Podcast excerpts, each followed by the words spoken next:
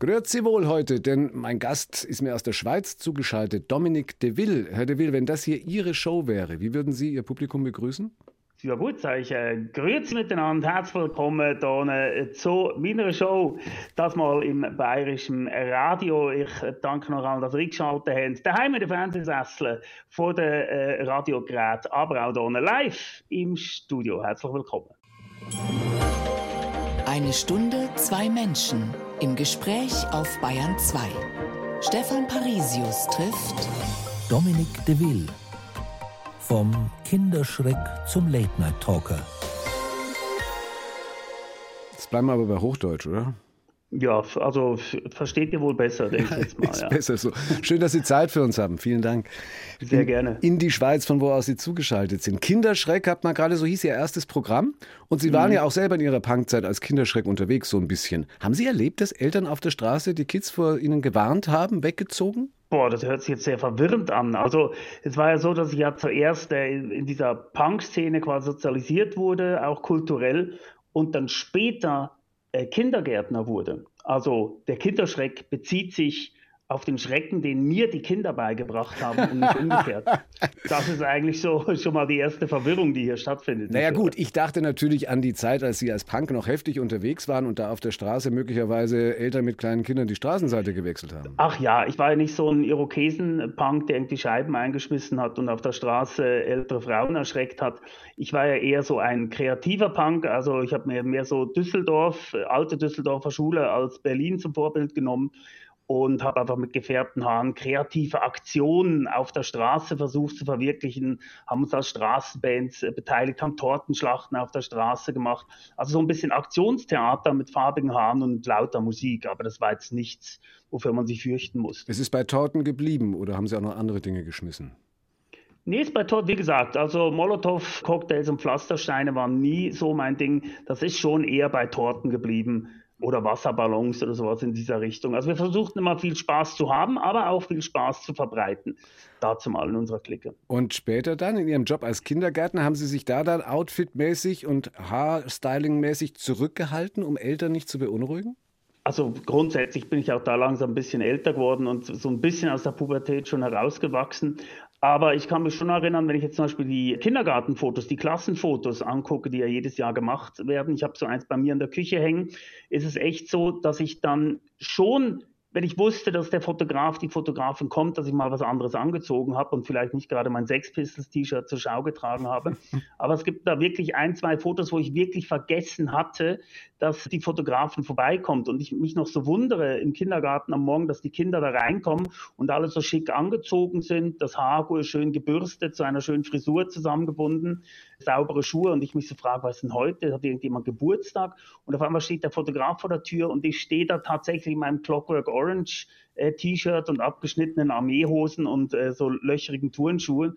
Und da muss man wieder schmunzeln, dass ich denke, dass so ganz viele Eltern dann quasi diese Bilder zu Hause am Kühlschrank hängen mussten, noch mit dem Nietenarmband. Also ich hatte schon so Sachen auch an im Kindergarten auf jeden Fall. Inzwischen haben Sie nicht nur die Garderobe gewechselt, sind aber jedenfalls eher im Anzug unterwegs als Late-Night-Talker. Kann man sagen, in der Schweiz sind Sie ein Weltstar? Oh, in der Schweiz gibt es nur einen Weltstar und das ist DJ Bobo und darüber wird man auch nicht mehr kommen. Also wenn man vom reinen Schweizer spricht, Federer zum Beispiel ist ja noch ein halber Südafrikaner, wie wir alle wissen.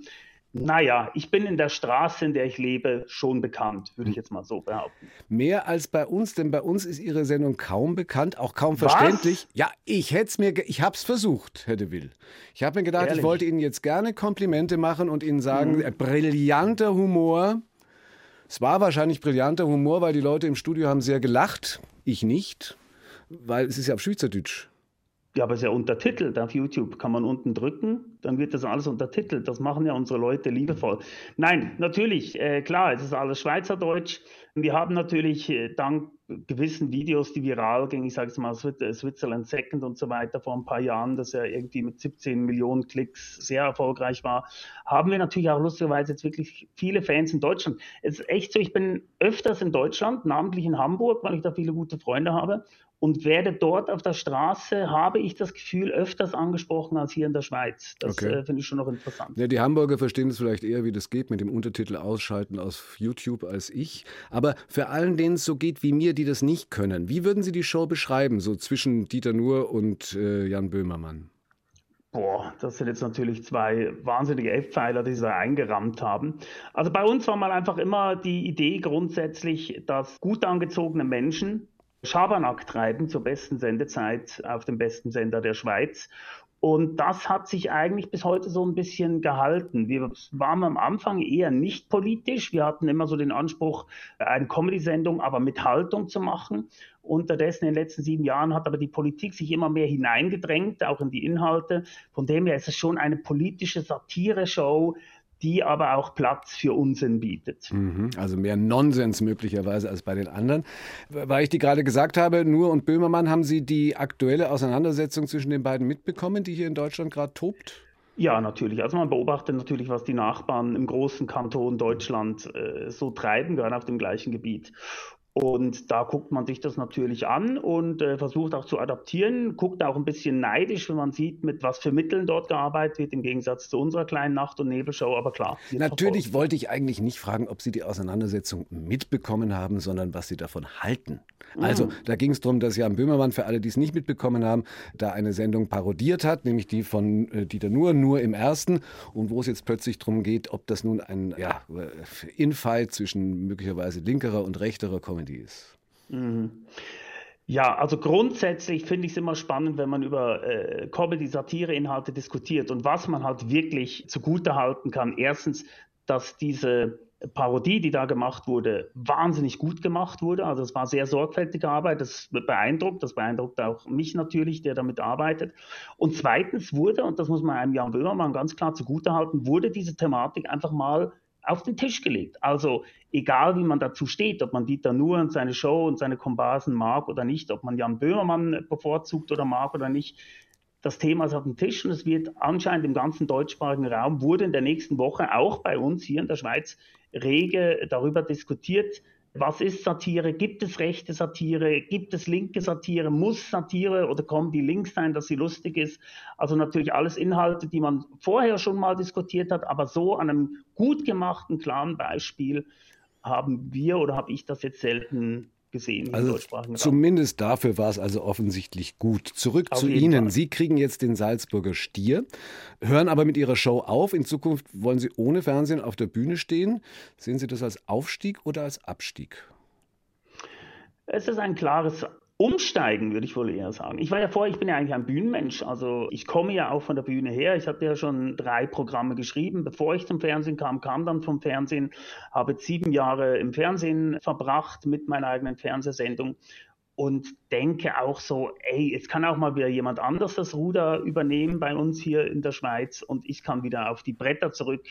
Äh, die die Welt bedeuten, weil ist es nicht schön, auch auf den Brettern zu stehen, vor einem Publikum zu sprechen, das nicht mit einem Fingerzucken wegzeppen kann. Ja, also der Albtraum jedes Fernsehmoderators, jeder Moderatorin ist dieser zittrige Finger des Zuschauers, der Zuschauerin, die einen Kanal weiterzeppen. Und das kann einem natürlich von der Bühne herab so nicht passieren. Zu Gast bei Stefan Parisius. Dominik de Ville will doch nur spielen. Anfang gespielt hat er in München, Jahrgang 1975. Wie kam es dann zum Familienumzug in die Schweiz, als Sie sechs waren? Nun ja, mein Vater ist Schweizer, hat in Wien Architektur studiert, ist dann nach München, hat dort, glaube ich, irgendwie während dem Fasching meine Mutter kennengelernt.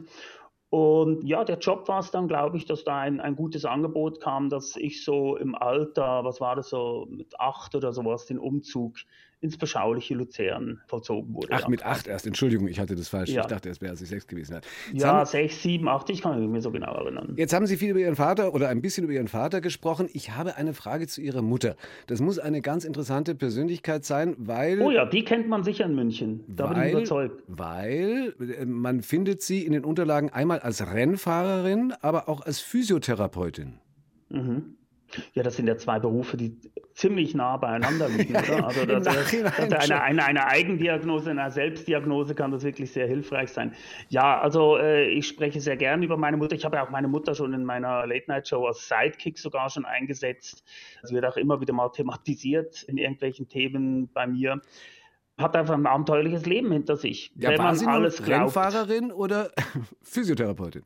Ja, beides. Beides. Also, also sie hat, ist Bergrennen gefahren äh, für Mini und für Porsche. Aha. Und ähm, wo sie dann ein bisschen sesshafter wurde und äh, auch nach einem schweren Autounfall, den sie dann hatte auf so einer Rennstrecke, hat sie dann eine Ausbildung zur Physiotherapeutin gemacht und hat bei Sportcheck gearbeitet. Gibt es Sportcheck noch in München? Ich bin mir gar nicht sicher. Ich denke ja, die gibt es Ja. noch. Also die hat ihre Genau. Mutter nicht kaputt gekriegt.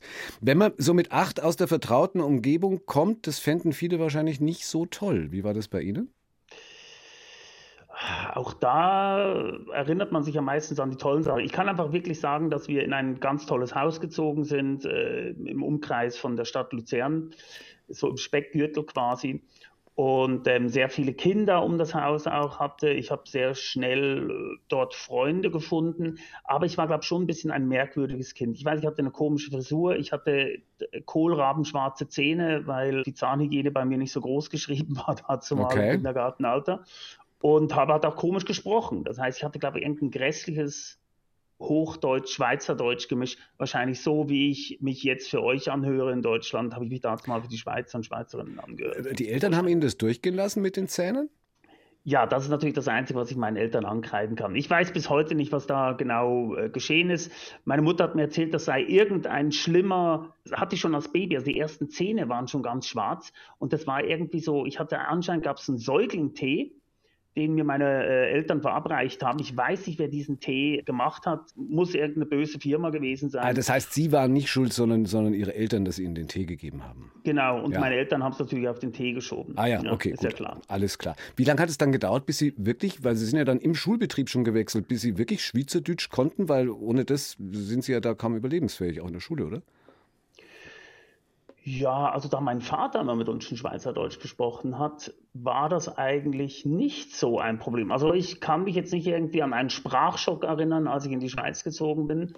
Ich kann ja zweisprachig aufgewachsen, ja. Okay. Also immer mit den Hunden und der Mutter Hochdeutsch gesprochen und dem Bruder und dem Vater haben wir Schweizerdeutsch gesprochen. So Die das. Schweiz steht für Uhren, für Käse, für Schokolade, seit jüngster Zeit auch wieder ganz besonders für die stabilen Banken, auf die man sich so verlassen kann. Die Punk-Szene ist bei uns weniger bekannt, aber dabei gab es, ich habe mich dann auch erinnert, in der Vorbereitung Anfang der 80er, da waren Sie wahrscheinlich noch zu jung und noch nicht da, große Unruhen, zum Beispiel in Zürich. Die haben Sie vermutlich knapp verpasst, aber wie sind Sie dann dort in Kontakt gekommen mit den Punks? Mit der Szene? Naja, also die Schweiz hat da, also da könnten wir jetzt eine eigene Sendung damit füllen. Also die Schweiz hat eigentlich eine sehr große, sehr innovative Punk-Szene gehabt, natürlich auch kopiert aus England, wie die meisten, aber hat eine sehr starke vernetzte Punk-Szene gehabt. Auch später dann übrigens auch noch, also Ende 80er Jahren, also schon die zweite, dritte Generation von Punks, die es dann mir angetan hat. Ich bin, wie gesagt, in Luzern aufgewachsen, dort gibt es so ein ehemaliges Gefängnis. Und dieses Gefängnis wurde irgendwann mal auch im Zuge von diesen 80er Jahre äh, Jugendunruhen, wurde dieses Gefängnis quasi der Jugend zur Verfügung gestellt und die durften da in all diesen Zellen drin ihre Proberäume einrichten. Ah. Wahrscheinlich, weil man dann irgendwie der Überzeugung war, ja komm, wir wollen die Jugend wegschließen, die können ja so machen, dass die freiwillig da hoch ins Gefängnis gehen. Das ist auch tatsächlich passiert. Auch ich hatte meine ersten Bands in so einer Gefängniszelle drin quasi. Das heißt, es ist ein sehr fruchtbarer Boden. Ich glaube, in der Schweiz, wie auch in Deutschland, kommt es sehr darauf an, wo du aufwächst. Aber wenn du das Glück hast, in so einem fruchtbaren kulturellen Boden aufzuwachsen, wo diese Alternative, diese Underground-Szene oder diese Punk-Szene, wie sie dazu mal hieß, äh, wuchern und wachsen konnte, dann ist es natürlich ein großes Glück. Also gewesen, ja. geprobt im Gefängnis und Mhm. wie schläft sich's in einem Sarg? Nicht gut, nicht gut. Auch das ist so eine Geschichte, die rumgeht, aber die wirklich wahr ist. Ich habe irgendwie mal meinen Onkel, der auch in München gelebt hat, der äh, hat schon auch als Jugendlicher in einem Sarg geschlafen. Das fand ich immer wahnsinnig spannend, weil mich auch das alles so ein bisschen angezogen hat und ich solche Sachen auch gerne ausprobieren wollte und habe mir dann tatsächlich mit meinen Freunden einen Sarg gebaut oder der wurde mir, glaube ich, zum Geburtstag sogar geschenkt, von meinen Freunden selber gebaut, zu meinem 16. Geburtstag. Und da habe ich dann echt mal, um auch den Leuten ein bisschen Eindruck zu schinden, habe ich dann echt mal so zwei Wochen in diesem Sarg geschlafen. Aber ich kann sagen, es ist absolut nicht zu empfehlen. Also stay alive in diesem Sinn. Aha, und mit welchen Perspektiven sind Sie dann nach der Schule in Sachen Beruf rausgekommen? Was wollten Sie machen außer Musik? Ah, Also für mich war immer klar, dass ich irgendwie mich vor Leute hinstellen muss, um irgendwas darzubieten. Und tatsächlich, es hört sich jetzt sehr unspannend an, aber meine Wünsche waren eigentlich Schauspieler oder Grundschullehrer zu werden. Mhm. das mit dem Grundschullehrer hat nicht wahnsinnig gut geklappt, weil ich leider in äh, naturwissenschaftlichen Fächern eine absolute Null bin. Und äh, meine Eltern haben mich dann zum Berufsberater geschickt. Mhm. Und der hat dann gesagt, äh, es geht, die äh, Geschichte, dass, es geht die Geschichte, dass Sie da mit grünen Stachelhaaren und No-Future-Lederjacke äh, hingegangen sind ja, zum das, das, also das war wirklich halt genau in dieser Zeit. Also ich hatte auch wirklich absolut keinen Bock auf Erwachsenwerden, muss man auch ganz klar sagen. Und dann sagt er Ihnen, ja, wenn du so aussiehst, geh ins Kindergarten, weil da bist du gut aufgehoben. Genau, wo muss man nicht erwachsen werden? Im Kindergarten ist man auch meistens so ein bisschen umgeben. Das habe ich dann auch gemacht, habe dann Praktikum gemacht, hat mir dann sehr gut gefallen. Aber habe dann, als ich als Kindergartenlehrperson angefangen habe zu arbeiten mit so 19, 20, bin ich dann unglaublich schnell erwachsen geworden. Ja. Das heißt aber schon auch, dass Sie versucht haben, so dieses, wie man heute sagen würde, Ihr Punk-Mindset erstmal im Kindergarten auszuleben und auszuprobieren. Das ist die Rede von einem Chaos-Kindergarten, den Sie dann aufziehen wollten. Ja, es war einfach so die Idee. Man wollte sich natürlich sofort alles anders machen, als man es gelernt hat. War da alleine mit, glaube ich, 24 Kindern. Das war so meine erste Klasse. Und wirklich war in der ersten Arbeitswoche, die ich dort gearbeitet habe, sind wir in der Mitte des Vormittags ist mir die Hälfte der Kinder ist mir abhanden gekommen. Also die haben sind in den Pantoffeln haben die sich einfach gedacht, wir können ja anscheinend machen, was wir wollen. Wir gehen jetzt mal alle geschlossen nach Hause. Okay. Und waren einfach, ich habe die Kinder, ich weiß auch, ich habe ich hab das auch nicht so richtig gemerkt, während die draußen gespielt haben, sind die alle abgehauen. Und dann äh, habe ich die am Ende des Vormittags, wollte ich die nochmal so zu einer Lektion in den Kreis zusammenholen, mit denen irgendwas zusammen machen und habe gemerkt, mir fehlen, mir fehlen da 10, 12 Kinder. Wo sind denn die? Habe die wirklich panisch gesucht, bis dann aus allen Himmelsrichtungen Eltern angefahren sind mit den Autos, mit ihren Kindern hinten drin. Und das war auch wirklich im Winter. Die sind in den Pantoffeln im Winter alle heimgelaufen und haben ihre Kinder wieder vor die Tür gesetzt und haben gesagt, so Herr Derwil, äh, wie war das jetzt mit diesem Anarcho-Kindergarten? Da müssen wir jetzt nochmal im kleinen Kreis drüber diskutieren. Und ab da wurden andere äh, Zügel dann wahrscheinlich. Wurden andere Zügel, das ist die absolute Diktatur ausgebrochen in meinem Kindergarten. 1 zu 1 der Talk auf Bayern 2, heute mit einer Schaltung in die Schweiz zu Dominik Deville, über dessen verheißungsvollen Start als Kindergärtner wir gerade schon gehört haben. Aber dann nach vier Jahren war es Ihnen auch genug und Sie sind nach Berlin gegangen erstmal. Warum? Ach, wie gesagt, also das Ding am Kindergarten ist wirklich ein, ein fantastischer Beruf, den ich jedem ans Herz legen möchte, der Kinder mag und sich auch ein bisschen ausleben möchte in der Fantasie und Kreativität. Was allerdings ist, man hat sehr schnell die Spitze erreicht in diesem, also man ist sehr schnell im Kindergartenmanagement zu oberst angelangt, kann man sich vorstellen. Die Konkurrenz ist eigentlich so groß unter nur sieben- und fünfjährigen. Das heißt, eine Weiterentwicklung hat sehr schnell bei mir nicht mehr stattgefunden beruflich.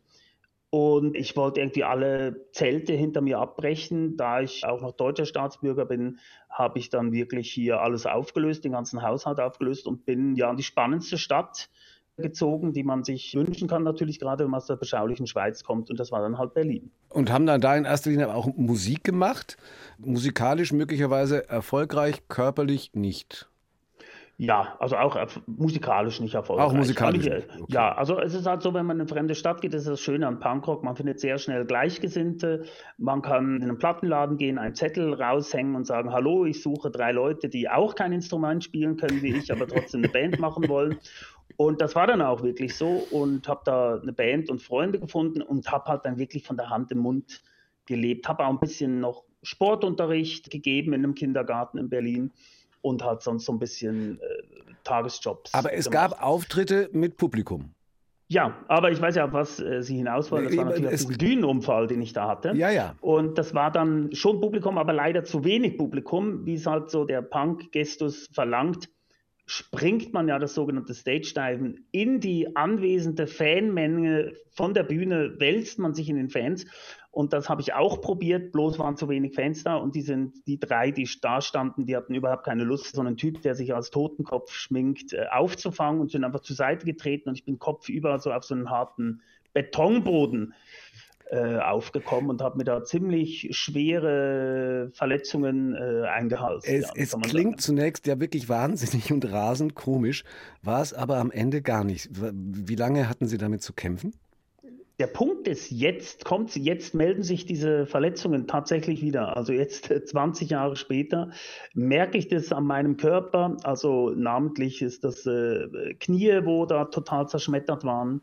Also es war mal so, dass ich äh, nach meinem Krankenhausaufenthalt, der drei Wochen ging oder so, bin ich ziemlich schnell wieder in die Schweiz zurück äh, in den sicheren Schoß der Schweiz, ja, nach zwei Jahren Berlin und habe mich da wieder so ein bisschen aufgepäppelt. Ich hatte natürlich auch wahnsinnige Krankenhausschulden, kann man hm. sich vorstellen, weil ich natürlich, wie sich das gehört, für Punkrock und Wild nicht versichert war in irgendeiner Form dazu mal in Deutschland, musste also da ziemlich abzahlen. Ja, aber schlussendlich hatte ich immer so im Hinterkopf, ich weiß auch, auch als ich in diesem Krankenwagen lag, und wusste, boah, jetzt ist richtig viel kaputt bei mir, wusste ich irgendwie, und das ist der Trost, hey, am Ende ist es eine gute Geschichte, weil ich bin ja nicht einfach vom Rad gefallen oder eine Treppe runtergestürzt beim Putzen, sondern das ist einfach eine tolle Geschichte. Und siehe da, 20 Jahre sitze ich da und darf hier äh, beim Bayerischen Rundfunk diese Geschichte erzählen. Man kann aber jedenfalls auch nicht sagen, dass Sie so richtig geläutert aus der Erfahrung hervorgegangen sind, denn wie war das dann später mit der Motorsäge? Ja, die Motorsäge, das war dann in diesem ersten Programm Kinderschreck. Also wie gesagt, ich sag mal so, ich habe immer auch körperlich. Wie war das gesucht. mit der Motorsäge? Es war sehr unvernünftig. Ich Was war zu. da mit der Motorsäge? Ich habe versucht, einen Scherenschnitt mit einer Motorsäge auf der Bühne vor Publikum vorzuführen. Hm. Das war die Idee der Nummer. Also so wie im Kindergarten oder in der Schule, faltet ein Stück Papier und dann schneidet man mit einer Schere rein, macht man es wieder auf, dann hat man eine tolle Figur. Aha. Und ich habe das halt mit einer äh, Motorsäge probiert, mit einer echten. Bin ausgerutscht, und habe mir da selber äh, quasi ins Bein geschnitten mit der Motorsäge und das muss dann auch sofort alles unterbrochen werden und Krankenwagen und Krankenhaus und mit 30 Stichen genäht werden und so weiter. Das ist die Stelle in der Sendung, wo wir sagen, liebe Kinder, bitte nicht nachmachen. Außer ihr seid daran interessiert, eine große Fernsehkarriere äh, zu machen und den Salzburger Stier irgendwann dann 20, da muss man auch, nee, das war schon immer ein Credo, man muss auch ein bisschen leiden. Gute Kunst muss auch ein bisschen durchlitten werden. Ja. Für Zuschauer und den Künstler oder die Künstlerin. Sie haben sich dann ja ein bisschen tatsächlich in die Kultur dann bewegt, Theater geschrieben und Kolumnen geschrieben, dann doch wieder zurück in den Kindergarten vor mhm. gut zehn Jahren. Warum war das dann Familienplanung, dann plötzlich doch erwachsen geworden? Weil dann kamen bald Ihre Kinder zur Welt, oder? Ja, richtig. Das war so ein tiefer, aber wichtiger Einschnitt für mich. Also ich habe da echt in dieser Zeit sehr wild und frei gelebt, sage ich jetzt mal. Hatte, war dann doch auch schon 35, hatte nicht wirklich einen Plan, wo ich jetzt hin soll im Leben. Mhm. Und bin dann da definitiv der richtigen Frau in meinem Leben begegnet. Und dann war dann sehr schnell mal ein Kind da, dann war sehr schnell ein zweites Kind da. Und dann war so, so, fangen wir uns ein bisschen auf, ziehen in eine neue Stadt, das war dann Zürich in eine größere Stadt, mehr Möglichkeiten und fange da mal so mit dem Kindergarten eine Basis anzumachen. Also hab, bin in den Kindergarten zurückgekehrt mhm. und äh, habe dann aber sehr schnell entschieden, so auch mit meiner Partnerin zusammen, so jetzt wird alles auf die Kunst gesetzt und habe dann äh, dieses Stück oder sind dann Leute auf mich zugekommen, die gesagt haben, hey, deine Kindergartengeschichten, die du da auf der Bühne so erzählst, kann man da auch ein Stück draus machen. Ich habe das immer so höchstens mal, wenn ich ein Konzert hatte mit meiner Band, mal zwischendurch oder so mal erzählt. Hm. Und aus dem ist dann so dieses Abendfilmprogramm geworden, das sehr, sehr erfolgreich war in der Schweiz dazu mal. Und so hat dann alles mit der so wirklich ernsthaft auf die Kunst setzen, hat dann eigentlich begonnen. Zu Gast bei Stefan Parisius. Dominik de Ville moderiert ein Wegwerfprodukt. Das haben Sie selbst gesagt über Ihre Late-Night-Show. Wegwerfen. Ja, so eine sehr schöne Zwischenzitate, die ihr da streut. Das, das gefällt mir sehr gut. Dankeschön. Ja, Late-Night-Show. Late-Night-Show. Wegwerfprodukt. Warum? Mhm.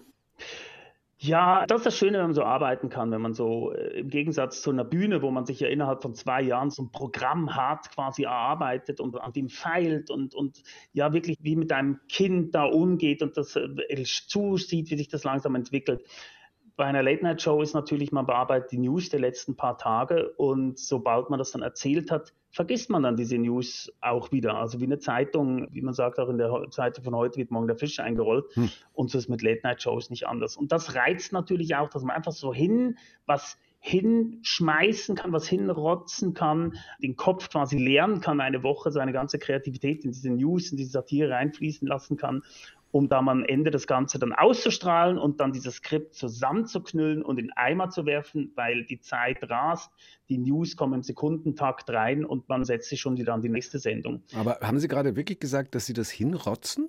Zum Teil ist es ein Hinrotzen. Also ich sag mal, wir zeichnen am Samstag auf. Hm. Ja? Die Sendung wird aber am Sonntagabend ausgestrahlt. Wie viel passiert zwischen Samstagmorgen um 10 Uhr und Sonntagabends um 10 Uhr? Da passiert unglaublich viel äh, in der heutigen Zeit. Sprich, wie oft waren wir im Studio, die Leute sitzen bereit draußen und es kommt die, die Nachricht rein, hey, Sebastian Kurz tritt zurück, zum Beispiel, oder ja. Roger Federer tritt zurück. Das sind jetzt so diese Sachen, die ja. mir jetzt in den Sinn kommen. Die Queen ist tot. Also, das sind mir so Sachen, die mir in den Sinn kommen wo wirklich so zehn Minuten bevor ich auf die Bühne bin, mussten wir da noch eine Nummer schreiben, ich mit meinen Autoren zusammen, um dann darauf eingehen zu können. Nicht, dass man am Sonntagabend, die Leute gucken eine Sendung, wissen, Samstag äh, um 5 Uhr ist Roger Federer, also der Messias der Schweizer Sportgeschichte, zurückgetreten. Da wollen dann die Leute natürlich was dazu hören Klar. von ihrem Lieblingssatiriker. Und heißt, da muss man wirklich manchmal hinrotzen, anders kann man es nicht sagen. Jetzt hören Sie auch auf im Frühjahr damit müssen sie also es nicht mehr tun und zwar ausgesprochen freiwillig. Ne? Da kommt dann aber ja wahrscheinlich auch wieder die Versorgungssicherheit. Also Ihre Frau arbeitet ja auch mit in der Show. Sie sind da beide total engagiert. Die Kids sind jetzt 10 und 12. Genau, die schreiben die Gags. wahrscheinlich, ja. ja. Äh, die können sich wahrscheinlich an ihre Eltern ohne diese Show, die ihr Leben geprägt hat, kaum erinnern, oder? Das ist tatsächlich so. Haben Sie jetzt genug auf der Seite? Sind Sie so reich? Leider noch nicht, mussten wir gerade feststellen nach unserem Kassensturz letzte Woche.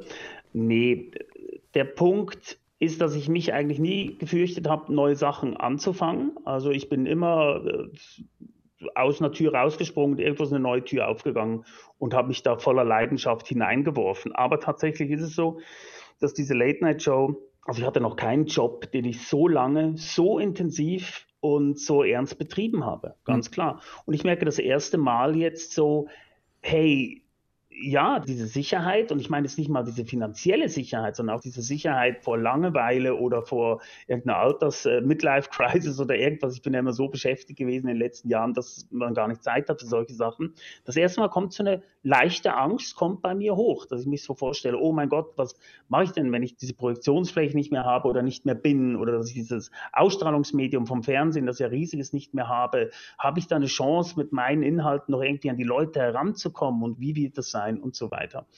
Also das verspüre ich definitiv. Hm. Und, und, die Kids sind, und die Kids sagen auch, oh Mist, jetzt ist Papa dann plötzlich den ganzen Tag zu Hause und die Mutter. Ja, das, das eher, äh, oh Mist, jetzt, äh, ist, äh, jetzt ist auch mein Papa einfach so ein langweiliger Typ wie alle anderen Väter. Hm. Also es geht so, dass meine Kinder kommen jetzt langsam in dieses Alter, wo sie realisieren überhaupt, was ihre Eltern machen, Woche für Woche und das natürlich auch so langsam so ein bisschen so cool finden. Oh, mein Vater ist hier und so im Fernsehen und so weiter. Also das kriegen wir schon so ein bisschen mit am Rand. Und jetzt ist dann natürlich ja eben was ist eigentlich dein Beruf? Was machst du denn eigentlich, wenn du nicht hm. mehr im Fernsehen bist? Also diese Fragen sind wirklich auch schon gekommen. Was Sie ja immer viel gemacht haben, parallel ist sich auch mit dem äh, Humor-Nachwuchs zu beschäftigen, in diversen mhm. Juries, als Moderator diverser Nachwuchsshows. Wenn Sie sich das anschauen, was da auch gerade in der Schweiz so nachkommt, könnten Sie sowas wie einen typisch schweizerischen Humor identifizieren oder ist das genauso wie der deutsche, österreichische? Boah, es wird sehr viel erzählt über das verschiedene Humorverständnis äh, in verschiedenen Ländern. Ich kann dazu nicht so viel sagen, weil ich tatsächlich vor allem in der Schweiz unterwegs bin mit meinen Inhalten. Also ich könnte jetzt nicht mal sagen, ich bin glaube, bin ich schon mal, ich bin glaube noch nie in Österreich. Also jetzt auch hier jetzt in Linz und Salzburger Stier, es wird das erste Mal sein, dass ich das österreichische Publikum antesten werde mit einem guten, wehrschaften Schweizer Humor. Und ich hoffe, dass sie das fressen werden, auf jeden Fall. Hm. Aber diese ganze wissenschaftliche Humordiskussion, die langweilt mich auch so ein bisschen. Sind die Engländer lustiger als die Deutschen? Sind die Schweizer langsamer als die Italiener? Also ich habe das Gefühl, wenn etwas lustig ist, wenn man seine Sachen rüberbringen kann, dann funktioniert das egal wo. Über wen lachen Sie denn und warum? Bin ein großer Fan zum Beispiel von Lorio, ich bin ein großer Gerhard Polt-Fan, also auch dieser alten Meister Karl Valentin und so weiter, hm. kann ich mich immer noch sehr freuen an diesen alten Nummern, wenn ich die höre. Mit dem bin ich auch übrigens aufgewachsen in unserem Haushalt dazu mal. Mhm und aber auch bei neueren Leuten, die einfach ein bisschen eine Eigenständigkeit haben. Das ist mir wichtig, dass und, jemand eine Eigenständigkeit hat. Und wenn man auch da wieder den Vergleich kurz noch über die Generationen macht, Ihre Kinder, können die über die gleichen Gags lachen wie Sie oder umgekehrt? Oder ist das humormäßig einfach eine völlig andere Welt? Ich glaube tatsächlich, dass diese Pieces, diese Stücke, Humorstücke immer kürzer werden von der Generation. Aber tatsächlich zeige ich meinen Kindern schon und die gucken auch öfters meine Late Night Show oder ich zeige ihnen einen Ausschnitt aus der Late Night Show und achte mich drauf, worauf sie reagieren. Weil so anders ist der Beruf vom Late Night Host, vom Kindergärtner dann doch wieder nicht. Man muss grundsätzlich Leute bei Laune behalten. Sonst schalten die Fernsehzuschauer, Zuschauerinnen schalten aus. Kindergartenkinder hauen einfach ab in den Pantoffeln. 1 zu 1, der Talk auf Bayern 2. Stefan Parisius im Gespräch mit Dominik de Ville bekommt den Salzburger Stier. Naja, vielleicht überlegen die sich das auch nochmal. Ja, da bin ich aber schon dort und ich werde meine Motorsäge mitbringen. Also äh, eben, deswegen, also der Salzburger Stier, der ja wahrscheinlich renommierteste deutsche Kleinkunstpreis, den Sie eben bekommen, und als erstes angekündigt haben, Sie werden diesen Preis zerstückeln. Warum? Ja, also, ja, also einfach, weil, weil ich diesen Preis sicher nicht alleine gewonnen habe. Ich habe hier ein großartiges Team von Leuten, die mit mir zusammenarbeiten, gerade auch in der Sendung. Und da war so die Idee, eigentlich, ich habe mir den da mal angeguckt. Ich sehe ein richtiger Klotz. Hm. Also solche Dinger werden bei uns in der Schweiz eigentlich nur an äh, welche äh, stämmigen Bauernburschen überreicht, die irgendwie im Sägemehl sich wälzen bei diesen Schwingerturnieren. ja?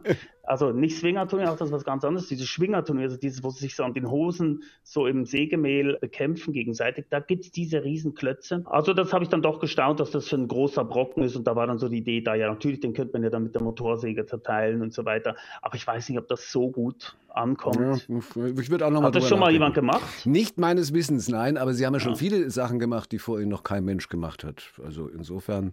Aber vielleicht wirklich erst, wenn Sie ihn schon haben. Äh, ja, wir, wir schauen uns das an. Jedenfalls, da kommt kommt der Punk ja schon wieder durch, der Sie ja im Herzen wahrscheinlich auch bis heute immer noch sind. Zu einem wie großen Anteil sind Sie, fühlen Sie sich als Musiker, wie viel stehen Sie auf der Bühne? Oh, ich habe mich, ich hab mich wirklich noch nie als Musiker bezeichnet selber, weil ich spiele ja nur Schlagzeug. Und Schlagzeug ist halt einfach ein Ding, auf das man draufprügelt. Da muss man nicht irgendwelche Noten lesen können oder irgendwelche Melodienbögen erschaffen. Ich habe tatsächlich noch diese eine Punkband, die habe ich ja noch, die da auch wirklich Failed Teachers heißt. Gescheiterte äh, Lehrer? Genau. Nicht gescheite? nicht gescheite, ja, gescheiterte Lehrer. Mhm. Und äh, die gibt es auch schon über 20 Jahre. Und mit der sind wir tatsächlich noch so ein bisschen unterwegs. Also das ist dann so ein Spaß-Ding, das machen wir zwei, dreimal im Jahr. Aber Motorsägen haben Sie dann nicht mehr auf der Bühne? Motorsägen haben wir nicht mehr. Tatsächlich ist ja so, dass auch seit dem Fernsehen das ein großer Unterschied, dass diese Brachialität, die mich auf der Bühne live immer wahnsinnig gereizt hat, oder dieses über seine Grenzen gehen oder dieses sehr körperliche, das habe ich eigentlich in den letzten Jahren ziemlich verloren. Also das ist etwas, was ich sehr ausgereizt habe, eben bis auf Blut und Tränen, im wahrsten Sinne des Wortes sondern dass ich jetzt gelernt habe, auch mit dem Fernsehen und dieser Fernsehgeschichte, dass man auch sehr präzise arbeiten kann, um äh, Impacts zu erreichen. Und da bin ich sehr gespannt, das kann ich selber noch nicht zu sagen, ob ich dieses Präzise auf die Bühne adaptiere vom Fernsehen mhm. oder ob es mich wieder total zurückreißt und ich denke, nee, ich bin jetzt wieder hier unter den Leuten quasi, ich rede nicht nur in eine Kamera rein, sondern ich bin wieder unter den Leuten, ich bin in einem dunklen Raum mit einer Bühne und es ist heiß und man schwitzt auf der Bühne und Scheinwerfer, ich möchte mich jetzt wieder ausziehen und mich in die Leute hineinwerfen. Nein, nein. Das kann durchaus passieren, kann durchaus passieren. Ja, aber, aber dann sagen Sie es denen vorher, damit die auch Bescheid wissen. Den Leuten? Ja. Ja, also die kennen mich jetzt langsam und, und, äh, und viele hoffen das vielleicht. Aber das mit der Körperlichkeit ist ja im Zweifel auch immer eine Frage, ja, am Ende des Körpers. Sie haben das vorhin schon gesagt, übernächstes Jahr werden Sie 50. Wann werde ich 50? Kannst du das nochmal wiederholen? Übernächstes Jahr. Ja? Stimmt das? Ich, ja, das stimmt. Ja, ja. ja das, das, stimmt. Haben Sie vorhin gesagt. Sie, Sie doch, sprachen doch, die Midlife-Crisis an, auf die Sie warten. Ja, ja. ja, ja. Jetzt, nee, äh, jetzt dann gesagt, endlich Zeit dafür haben. Genau, also äh, und, und wenn man dann so Zeit hat, dann kommt man auf dumme Ideen. Deswegen gucke ich auch, dass ich möglichst wenig Zeit immer habe äh, zwischen meinen Auftritten oder überhaupt. Ich meine, die Premiere des neuen Stücks dann ist schon bereits wieder im März 24 angesetzt. Das heißt, so viel Zeit kann ich gar nicht haben. Aber nee, ich glaube, dieses körperliche, also mit Motorsägen und Baseballschlägern wird man nicht eher nicht mehr auf den Bühnen antreffen. Die Zeiten sind, glaube ich, vorbei. Wenn Ihnen jemand zum 50. ein Smartphone schenken wollte, Mhm. Ja, wenn ich dann noch keins selber habe.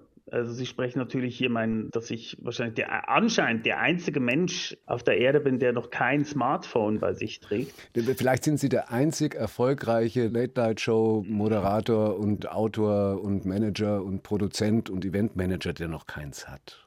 Ja, kann durchaus sein. Also, ich bin kein Verweigerer des Smartphones. Ich hatte einfach nie eins und hatte auch nie nötig, mir so eins zu besorgen, weil ja alle um mich, inklusive meiner Kinder, ja Smartphones haben. Das heißt, wenn ich es dann mal nötig habe, irgendwo drauf zu gucken, wenn mir langweilig ist oder ich eine Information sofort haben muss, und nicht warten kann, bis ich am Laptop bin, kann ich das ja jederzeit tun. Gerade weil ich eine Entourage auch jetzt als Star Late Night äh, äh, Moderator um mich herum habe, wo natürlich alle mir gerne ihr goldenes iPhone reichen. Der, der Smartphone-Träger vom Dienst wird dann immer gesucht. Richtig, ja. genau. Das sind mehrere. Aber äh, um ganz kurz ernst zu werden, es ist wirklich so, dass ich auch dieses Abschweifen der Gedanken unglaublich wichtig erhalte. Also ich liebe es, mit dem Zug irgendwo hinzufahren und zum Fenster rauszugucken und die Gedanken schweifen zu lassen und mich nicht ablenken zu lassen, ist wirklich eine sehr äh, auch große Erholung für mich oder auch eine Kraft, aus der ich eine Kreativität schöpfen kann. Und ich habe echt so ein bisschen meine Bedenken, dass ich schon noch so der Typ wäre, der dann auch nur noch auf dieses Ding guckt und nur noch gucken will, was ist gerade jetzt sofort los auf Twitter, Instagram oder sonst irgendwo in der digitalen Welt. Und von dem möchte ich mich so ein bisschen schützen, ein Leben, mal, solange es geht. Ein Leben ohne Smartphone, ohne, ein Leben ohne WhatsApp-Gruppen ist also offensichtlich möglich. Es, es, ist möglich und ich glaube, es ist auch immer mehr erstrebenswert, weil das ist noch der letzte Punkt dazu. Wenn ich angesprochen werde, ist es vor allem auf diese Geschichte, dass ich kein Smartphone habe. Wenn ich irgendwo telefoniere, stehe in einem Restaurant mit auf mein Handy kurz gucke, kommt ganz sicher jemand vorbei und sagt, ganz toll, ich möchte auch mal kein Smartphone mehr haben. Und dann aber mit dem Handy telefonieren. Und dann auch. So, jetzt hört das also auf mit der Late Night. Sie wollen einfach was anderes machen. Aber ich denke mir, obwohl Sie ja sagen, aus Druck und für Kohle haben Sie noch nie was gemacht. Aber jetzt ist die Erwartungshaltung an das neue Bühnenprogramm wahrscheinlich doch bestimmt sehr groß. Stimmt's, dass Ihre Agentur das einfach so angekündigt und geplant hat, ohne Sie zu fragen? Ja, mehr oder weniger. Also ich, meine Agentur ist, äh, ich habe einen sehr guten Manager, der ganz sanften Druck ausüben kann.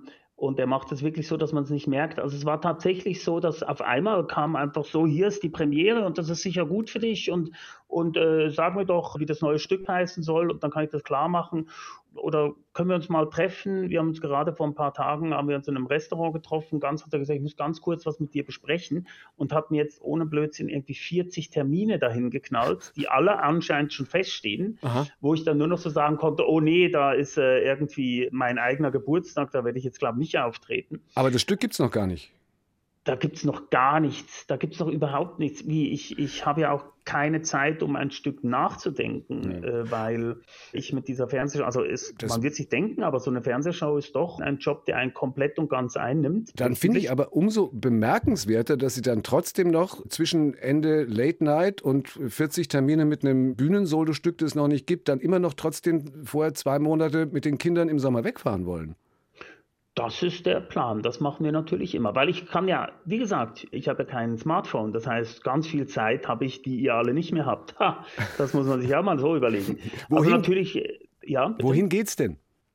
Ziemlich sicher, wir sind da sehr langweilig in den letzten Jahren geworden. Also in den letzten Jahren, Corona kam natürlich eine Reisepause, aber es ist immer zuerst England per Bahn und dann mit per Bahn nach Hamburg.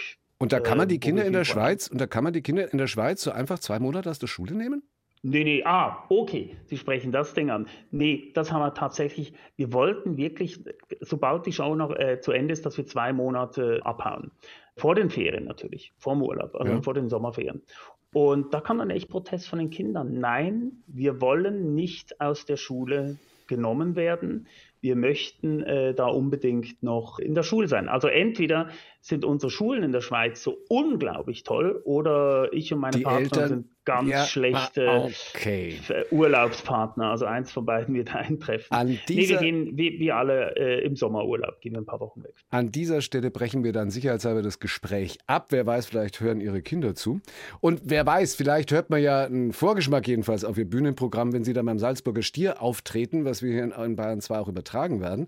Am oh. Ja, am 5. Mai jedenfalls gibt es schon mal die Eröffnungsgala bei uns, die Tage danach dann noch die weiteren Auftritte. Ich danke ganz herzlich einstweilen für das Gespräch, Dominik de Will, und lassen Sie den Stier ganz. Ich werde mal gucken. Dankeschön. Auf jeden Fall. Bis dann, Dankeschön. Servus. Andere Humorschaffende gibt es bei uns im Podcast. Eva Karl Faltermeier zum Beispiel war da. Lisa Ecker, Django Asyl, überall, wo es Podcasts gibt, zum Beispiel in der ARD Audiothek. Und eine ganz andere Möglichkeit zu lachen dort wäre noch im Angebot, nämlich das Lachlabor-Podcast. Lustiges Wissen für Kinder zum Miträtseln. Auch das in der ARD Audiothek.